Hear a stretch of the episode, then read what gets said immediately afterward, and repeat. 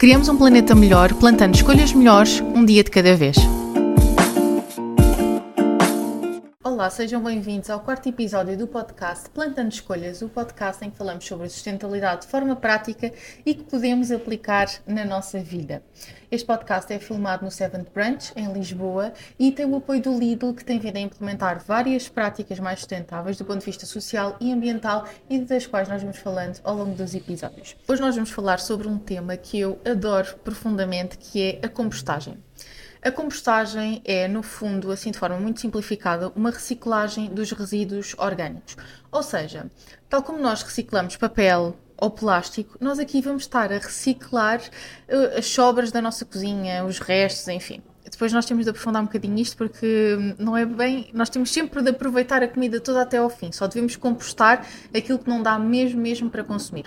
Mas pronto, assim, simplificando para começar, eh, a compostagem é então assim uma reciclagem dos, dos resíduos orgânicos. E nós vamos estar simplesmente a replicar aquilo que acontece na natureza. Quando uma folha de uma árvore cai, no chão, ela vai se decompondo em pedacinhos cada vez mais pequenos até estar numa condição uh, na qual uh, é possível às novas plantas absorverem os seus nutrientes. Isto simplificado, eu também não sou bióloga, mas, mas é isto que nós queremos. Queremos que um, o, os resíduos orgânicos se decomponham até disponibilizarem nutrientes para as novas plantas nascerem. Nós vamos então criar um ciclo em que nós nos alimentamos de plantas que, que nasceram, uh, aquilo que sobrar nós compostamos, esse composto vai dar nutrientes, porque da compostagem gera-se um composto que dá nutrientes às plantas e nós vamos consumir essas plantas e mantemos aqui um ciclo que no fundo é nada mais nada menos do que o que aconteceria naturalmente uh, na natureza. Nós vamos evitar que os resíduos vão parar a aterro ou incineração e vamos voltar a incorporá-los na natureza. Eu acho que isto faz muito sentido e acho que falando assim ou pensando nisto assim, acho que toda a gente que pensa que faz sentido fazer compostagem. A compostagem vai então permitir-nos melhorar as condições dos solos, o que é essencial para a nossa segurança alimentar. Nós temos de ter solos de qualidade para conseguirmos gerar alimentos com qualidade e com quantidade suficiente para nos alimentarmos. Por isso, esta é também uma das vantagens da, da compostagem. Nós vamos obter um fertilizante natural e mais saudável para as nossas plantas, desde que nós façamos tudo de forma correta, e com isso vamos evitar a utilização de fertilizantes sintéticos. Para além disso, com a compostagem, nós também conseguimos reduzir as emissões de metano geradas pela decomposição dos resíduos orgânicos em aterro. E o metano é um gás com potencial uh, de aquecimento uh, global ou com potencial de efeito de estufa 28 a 34 vezes mais forte do que o dióxido de carbono no horizonte de 100 anos. Estes números especificamente não interessam assim tanto para, para a pessoa comum, mas é só para nós entendermos que nós falamos muito nas emissões de dióxido de carbono, falamos muito da, da, questão do dióxido de carbono e realmente é um gás que contribui muito para as alterações climáticas, para o, para o aquecimento global, mas também temos outros gases e que o metano é muito mais poderoso do que o dióxido de carbono. Eu, eu falei-vos no horizonte de 100 anos, nós falamos no horizonte de 20 anos, é 80 vezes mais potente do que o dióxido de carbono. Por isso, realmente nós temos aqui um problema também uh, ao nível das emissões geradas com, com os resíduos que vão parar a aterro. Apesar de existirem mecanismos para capturar o metano produzido em aterro e utilizar o biogás para produzir energia, a verdade é que atualmente os aterros ainda são responsáveis por cerca de uh, eh, 20% das emissões globais de metano, de acordo com a NASA. As fontes variam um bocadinho na, nesta percentagem, mas é só para nós termos esta noção de que é preciso nós termos. Um, ehm, mais eficiência na, na, captura de metano dos aterros e também é preciso nós uh, evitarmos enviar os biorresíduos para aterro para nem sequer criarmos este problema. Para além disto, a compostagem também nos ajuda a reduzir a quantidade de lixo que, que geramos enquanto sociedade e se fizermos a compostagem em casa, a nossa compostagem doméstica, também vamos ajudar a reduzir as emissões eh, relacionadas com o transporte de resíduos urbanos. Por isso, só há vantagens em compostar e há muitas formas de o fazer e é disso que eu vos vou falar agora. Eu não vou dar aqui uma lição gigante porque nós não temos tempo, eu quero manter os episódios curtinhos, mas eu vou destacar três métodos faz... para fazermos compostagem doméstica e depois falar um bocadinho de outras formas de nós também participarmos na, na reciclagem dos biorresíduos. A primeira de que eu vos vou falar é a compostagem bokashi, que é a compostagem que eu faço neste momento. E uh, eu acho que é a mais prática de todas e é muito fácil para. Acho que vai ser muito fácil para muitas pessoas que queiram fazer compostagem em casa, porque ocupa muito pouco espaço. Eu tenho só um balde de 15 litros, uh, com, com, capacidade para 15 litros, para eu colocar os meus resíduos na minha cozinha e, e pronto, e não ocupo mais espaço e faço a minha compostagem quase toda aí, porque há duas fases, eu já vou explicar. Mas esta compostagem, para além de ter essa vantagem de, de ocupar muito pouco espaço, também uh, aceita praticamente todo o tipo de resíduos. Então, nós estamos muito flexíveis em quando temos alguma coisinha, algum biorresíduo. Ah, atenção, quando eu falo de resíduos aqui, eu vou estar sempre, sempre, sempre a falar de resíduos orgânicos, ok? Eu não vou estar a falar de, de plástico, nem de metal, nem coisas assim. Eu estou a falar de resíduos orgânicos. Mas esta compostagem Bokashi vai aceitar então um, praticamente todo o tipo de resíduos orgânicos assim que nós geramos na nossa cozinha, ok? Pronto, resíduos orgânicos da cozinha. Nós podemos então colocar praticamente tudo, exceto ossos muito grandes, exceto conchas, resíduos com bolor ou resíduos líquidos. Esta é a regra. Eu, na verdade, se tiver, sei lá, não acontece, mas sei lá, qualquer coisa líquida que eu tenha de colocar na compostagem eu coloco, mas tenho só o cuidado de envolver com os outros resíduos que eu tenha para colocar. Porque assim o líquido vai se distribuir um bocadinho e eu coloco. Pronto, isto é o que eu faço em casa, não é assim a regra que é normalmente dita. A regra uh, normalmente é não colocar resíduos líquidos, mas eu faço. Isto só para vos dizer que hum, acaba por ser uma compostagem que nos permite colocar praticamente tudo aquilo que nós gerarmos de desperdício e de resíduos uh, orgânicos na nossa cozinha. Isto funciona de uma forma muito simples. Nós vamos colocando os nossos resíduos no compostor, naquele baldinho de 15 litros, em conjunto com o farelo próprio com micro-organismos, e vão ser estes micro-organismos que vão ajudar na primeira fase de fermentação dos nossos resíduos. É a única coisa que nós temos de ir comprando ao longo do processo. Nós temos de ter sempre este farelo para adicionarmos ao nosso, aos nossos resíduos para os micro-organismos irem ajudando no processo. Depois de nós termos o nosso balde cheio, temos de deixá-lo em repouso mais ou menos duas semanas no mínimo, e depois, passado esse tempo, nós misturamos com terra, deixamos pelo menos uh, duas semanas outra vez e temos a nossa, o nosso composto que parece uma terra pronto. Se uh, colocarem resíduos assim muito grandes no compostor, porque uh, neste tipo de compostagem é mesmo importante nós partirmos os resíduos em pedacinhos pequeninos. Se colocarem uh, resíduos muito grandes, podemos prejudicar um bocadinho o processo e também pode demorar um bocadinho mais um, o processo de fermentação e o processo de, de decomposição com a, com a terra, mas pronto, isto são indicações. Ao longo de todo este tempo em que temos os resíduos no nosso baldinho de 15 litros, nós temos também um fertilizante líquido que vai sendo disponibilizado, vá, não é logo quando começamos a colocar os resíduos, mas passado um mês ou assim, depende um bocadinho. Uh, nós vamos tendo um fertilizante líquido que também obtemos a partir deste processo de compostagem, que nós podemos diluir. É uma diluição muito grande, é um uma parte de, deste fertilizante para 100 partes de água e nós podemos utilizar depois para fertilizar as nossas plantas ou para condicionar as nossas canalizações de casa, ajudar um bocadinho a prevenir entupimentos. Eu faço isso muitas vezes. E é isto, eu expliquei de forma muito, muito simplificada, mas a compostagem bokashi é esta, eu acho que é muito prática para, para quase toda a gente. Depois temos a vermicompostagem, que é a minha preferida. Uh, e eu, quando comecei a fazer a vermicompostagem, porque eu agora faço bokashi, mas antes fazia vermicompostagem, eu não pensava que iria alguma vez dizer isto. Porque eu comecei a fazer vermicompostagem porque era a única que eu conhecia. E para esta compostagem, nós precisamos de minhocas para digerirem os nossos resíduos. E as minhocas faziam muita impressão. Eu tinha nojo de minhocas uh, e eu fiz um bocado que eu queria mesmo fazer compostagem. A verdade é que eu depois fui vendo como é giro nós vermos. Um, primeiro, as minhocas uh, vão, vão pondo ovinhos e depois nós vemos as minhocas bebês a nascer e é engraçado. Uh, e para além disso, também é muito giro nós vermos os nossos resíduos a transformarem-se em tempo real em terra. Que não é terra, na verdade, que é o composto. Porque na bokashi uh, nós não vemos isso, está sempre tudo tapado. Está tapado dentro do balde, depois está tapado no, está misturado com terra e na, e na compostagem, na vermicompostagem, nós vamos ver isso. Nós colocamos, por exemplo, uma casca de manga no compostor e depois, passado algum tempo, vamos ver que a casca de manga já não lá está e temos uma coisa que parece terra, que foram as minhocas que, uh, foram as minhocas que fizeram. Então eu adoro mesmo uh, e quero muito voltar a fazer uh, vermicompostagem. Tendo arranjar espaço em casa porque. Hum, pronto, é preciso, ou tenho um compostor grande, ou tenho um compostor mais pequeno e depois não dá para tanta coisa. Eu estou a pensar seriamente em uh, conjugar os dois, fazer a bocache e fazer a vermicompostagem. A vermicompostagem é um bocadinho mais por hobby, na verdade, uh, porque, um, porque a bocache chega perfeitamente para os meus resíduos, mas é muito giro. E quem tenha crianças, eu acho que as crianças acham muita piada. Agora, este tipo de compostagem já não aceita tantos resíduos como a bokashi. Nós não podemos colocar resíduos de origem animal, exceto cascas de ovos.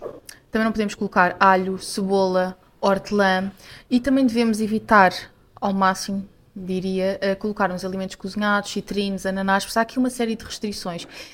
E é mesmo importante nós termos isto em conta, porque uh, nós vamos estar a cuidar de seres vivos. São insetos, mas são seres vivos e nós acho que lhes devemos também respeito e devemos ter esse cuidado de saber o que é que estamos a fazer. Por isso, um, se fizerem esta compostagem, têm de ter um bocadinho mais de cuidado com aquilo que colocam. Um, aqui nós vamos ter um sistema de vários, uh, de vários tabuleiros que são colocados uns em cima dos outros, com furinhos para as minhocas circularem entre eles e nós vamos colocando os nossos resíduos, conjugando sempre resíduos secos que são uh, cartão, folhas secas, ramos ou cascas de frutos secos sem sal, com resíduos úmidos que vão ser os restos das frutas e dos legumes e borras de café que nós tenhamos. E, e, é isto, no fundo, nós, ao mesmo tempo, uh, também como na, no caso da compostagem em bocacha, nós vamos obter um fertilizante líquido, aqui a diluição já é 1 para 10, uma parte do fertilizante, ou do chorume, que é o nome dele, uh, e 10 partes de água, e obtemos os nossos dois fertilizantes. Eu adoro este método e eu um, ehm, aconselho muito. Eu acho que é muito giro para quem, principalmente, tenha crianças de fazer, para fazer.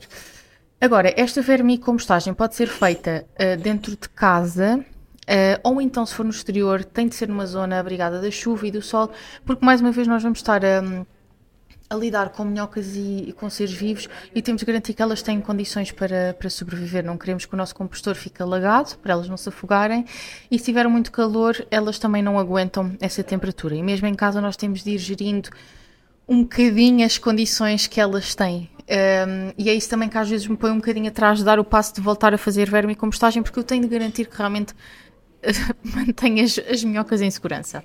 Por fim, nós temos a compostagem termofílica uh, ou compostagem de jardim, para a qual o Lidl vende compostores.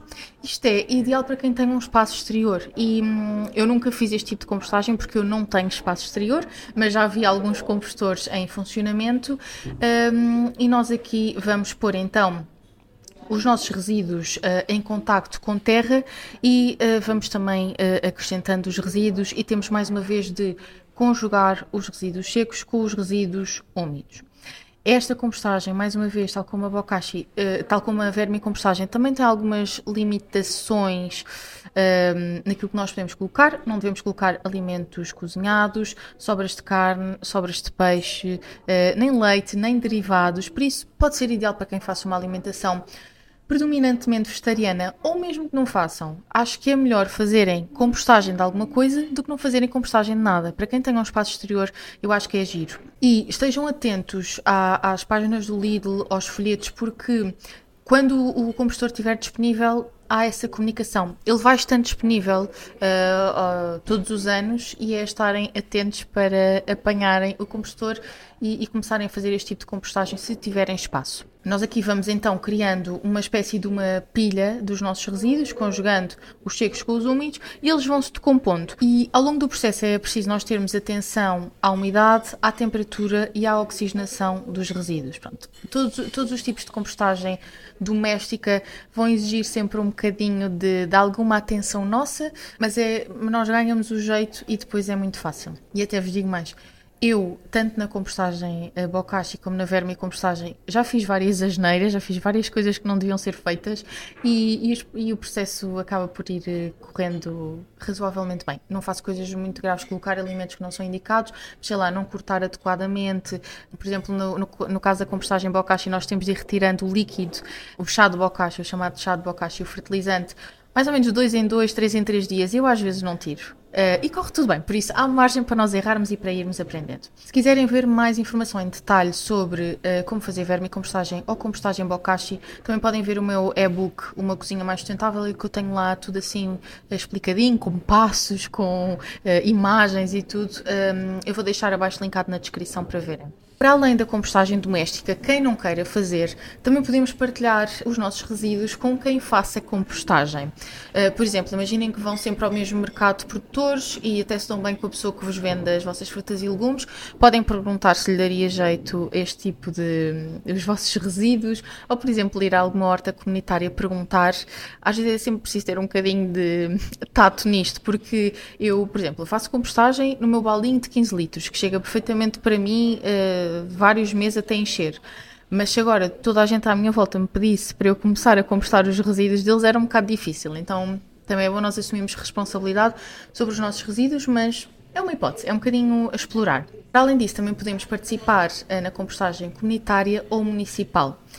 Desde 1 de janeiro deste ano, a Diretiva 2018-851, tenho de ler aqui porque eu não sei estes números de cor, do Parlamento Europeu e do Conselho, requer que os Estados-membros uh, assegurem que os biorresíduos são separados, reciclados ou recolhidos seletivamente. Por isso, estejam atentos para ver se na vossa área de residência já existe esta recolha de biorresíduos, porque provavelmente, se ainda não existe, estará para existir uh, perto de vocês. Uh, isso é uma forma muito prática de nós participarmos na compostagem. É, no fundo, acrescentar os biorresíduos ao tipo de, aos resíduos que nós já reciclamos. Eu espero que toda a gente esteja a ouvir isto, já faça reciclagem.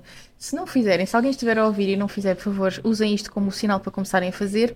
Mas, uh, tal como nós separamos o papel, o plástico, o metal, o vidro, agora, neste tipo de, de, de sistema, vamos poder começar a reciclar, a, a, separar e depois encaminhar corretamente os biorresíduos. Eu acho que é, é excelente e vai ter esta abrangência. Claro que vai trazer, acredito eu, alguns desafios, porque é preciso nós formarmos adequadamente as pessoas uh, sobre isto. Olhem, até vos peço o favor de uh, partilharem este episódio com mais pessoas, porque. Um, para, se perceber esta importância da compostagem e a importância de nós uh, compostarmos corretamente os, os resíduos, porque senão podemos prejudicar todo o processo. E acho que vai haver aqui um trabalho também de formação uh, de todos os municípios uh, para, para toda a gente participar corretamente neste, neste processo de recolha de biorresíduos, mas é muito importante que, que esteja, que esteja a acontecer. Isto porque nós em Portugal ainda temos uma, uma grande percentagem de biorresíduos a não serem encaminhados uh, corretamente. Isto são dados de 2022. E em 2022, 57% dos resíduos urbanos foram para aterro e apenas 8% foram para compostagem ou digestão anaeróbia. Isto é de acordo com a Agência Portuguesa do Ambiente. E nós uh, todos sabemos que muito do lixo que nós fazemos em casa acaba por ser uh, lixo orgânico. Eu agora, felizmente, demoro séculos a encher o meu caixote de lixo, porque entre a reciclagem reciclagem e também vou tentando reduzir as embalagens e os descartáveis, claro. Uh, e a compostagem acaba por demorar muito tempo a encher o balde do lixo, mas se eu colocasse os biorresíduos no lixo, enchia rapidamente sabia que a grande percentagem do, do, do, lixo que eu geraria em casa seria esse. Por isso existe aqui uma, uma nova fase na União Europeia para a reciclagem, a recolha uh, e a valorização de resíduos uh, orgânicos e nós podemos participar dessa forma ou podemos fazer compostagem em casa. Eu, no meu caso, uh, mesmo assim, quero continuar a fazer compostagem em casa porque obtenho também um fertilizante para as minhas plantas, para a minha hortinha e gosto muito de ver o processo, mas participar desta forma também também é excelente e é ótimo e é suficiente, desde que façamos tudo bem. Atenção e reforço mais uma vez, como eu disse no início, nós só devemos compostar aquilo que nós não conseguimos aproveitar, porque todos os alimentos uh, necessitaram de água, de energia, de emissões para serem produzidos. E eu depois posso fazer um episódio sobre o desperdício alimentar também, que daria aqui para nós falarmos bastante, e é um tema que eu adoro falar, uh, mas tendo em conta tudo o que é necessário para produzir os alimentos, nós temos primeiro de os honrar e de nos alimentarmos deles, e só aquilo que é impossível mesmo aproveitar é que nós devemos compostar.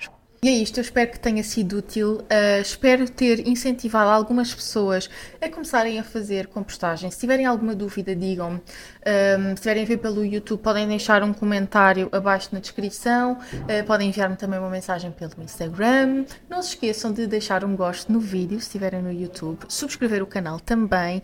E se estiverem a ouvir pelas plataformas de podcast, não se esqueçam de avaliar. Um, e vemo-nos no próximo episódio. Beijinhos, até à próxima.